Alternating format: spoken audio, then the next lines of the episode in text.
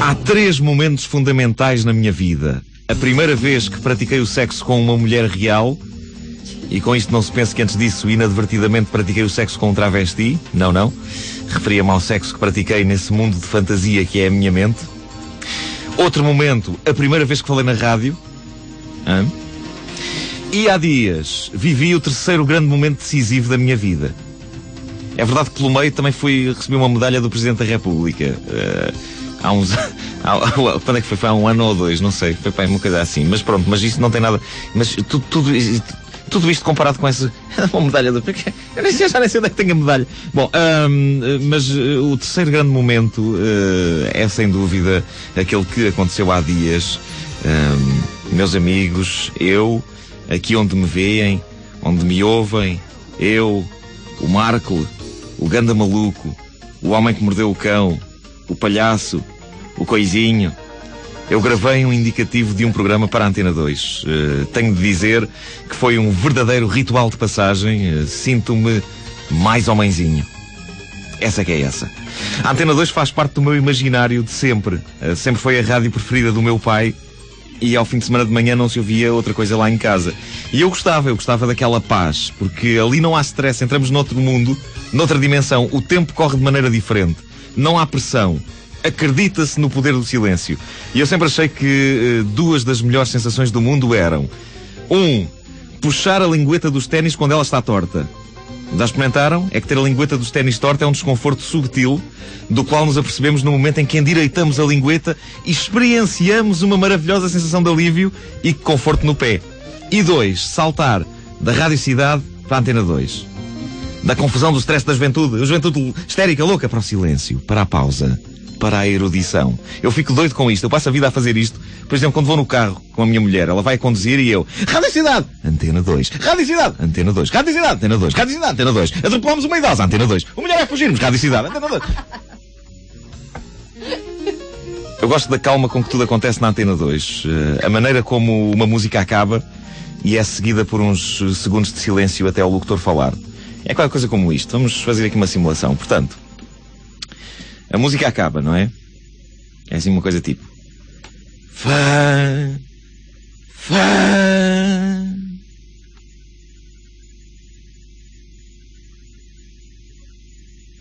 Acabamos de ouvir de Hans Gruber Wittgenstein variações sobre Jaguarelas de Urgen Morgen, pela Orquestra Sinfónica da Radiodifusão de Baden-Baden. Eu confesso que nunca pensei que a Antena 2 me convidasse para gravar o indicativo de um programa, até porque eh, eu julgava que eles, julgava que eles não gostavam de mim. Eh, eu tenho um tremendo complexo de inferioridade. A sério, mas estou a falar a sério. Junto às pessoas da Antena 2, eh, eu achava sempre que eles olhavam para mim da mesma maneira com que se olha, como, da mesma maneira como se olha para uma, para uma rodilha de trapos enegrecidos caída no chão de uma oficina de automóveis.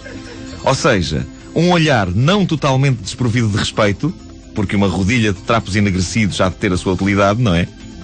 Mas ao mesmo tempo, uma rodilha de trapos enegrecidos não é o tipo de coisa com a qual se simpatiza incondicionalmente. E eu sei que eles não sentiam isso a meu respeito, só que as minhas crises de autoconfiança levam-me a achar que a primeira impressão que as pessoas têm de mim é a mesma que se tem de uma rodilha de trapos enegrecida no chão de uma oficina de automóveis. E eu sinto isto de maneira mais forte quando as pessoas em questão são ligadas à cultura. Eu uma vez vi o António Lobantunes na rua e eu tive receio que ele pegasse em mim em peso e me usasse para limpar o motor do carro. Por isso fugi. Portanto, era isso que eu sentia. E, e, isso foi agravado por uma coisa que aconteceu há uns meses aqui na rádio. Uh, nós estávamos a sair do estúdio, depois de mais uma emissão do programa, e nós no fim do programa estamos com aquele ar de quem acabou de ter uma relação sexual que correu bem. Vocês têm esse ar também, não é? Saímos sempre do estúdio, saímos sempre do estúdio a sorrir e a arfar de maneira parva e a falar estupidamente alto. E eu falo, eu, eu, eu, eu falo estupidamente alto depois do sexo, se esse pormenor vos está a fazer confusão. Eu falo. É um bocado embaraçoso porque os meus vizinhos não acordam com o ato propriamente dito, mas acordam depois comigo a dizer: Então, foi bom! Correu bem! Pareceu-me que sim! Pronto! Vou beber água! Mas enfim, estávamos a sair uh, do estúdio, não é? Nesse dia, havia pessoas da Antena 2 a gravar um programa aqui ao lado. E nós, pronto, ok, estaríamos talvez a falar alto demais. Uh, o que levou a que uma das senhoras que estava nesse estúdio a gravar uh, programas tivesse comentado, enquanto olhava para nós, odeio rádios alegres. Ora, eu nesse dia uh, senti não só que a minha teoria sobre a rodilha de trapos enegrecidos no chão da oficina poderia estar correta, mas eu ainda fiz um acerto nessa imagem, nessa metáfora. Substituí a rodilha de trapos por uma pequena poça de pus. E isto passou-se. Até que outro dia, eu estava a pensar, pronto, epá, eles não gostam de mim. Eles não vale a pena. Eu bem fiz charme ali à porta deles. Uh, até que eu teria a Edith, que é a nossa amiga, trabalha na Antena 2, gosta de ouvir as alarvidades que eu digo todas as manhãs. Ela veio convidar-me para dar a voz a um genérico de um programa da Antena 2. A minha voz na Antena 2. Ao que eu perguntei, mas de certeza que me querem a mim? A mim! Para falar na Antena 2. Eu perguntei isto sentindo-me a tal poçazita de pus. Hein? E olhando de cima, olhando aliás de baixo para cima para a Edith, que me parecia ter 4 metros de altura, como parecem todas as pessoas trabalham assim na área da cultura, séria. Eu, eu, eu sinto mesmo muito pequeno. Uh, mas fui. Fui a rastejar pelo corredor fora e foi intenso. Primeiro, como eu ainda por cima ia com a embalagem toda da emissão aqui da Antena 3, eu, a primeira, o primeiro take que eu gravei uh, para a Antena 2 tinha aquele tom histérico e divertido de quem precisa urgentemente levar um estalo na cara. Foi qualquer coisa neste tom, tipo, nananana, como é óbvio. A resposta que obtive do outro lado do vidro, do estúdio, das senhoras da Antena 2 foi: Isto não é o nosso estilo.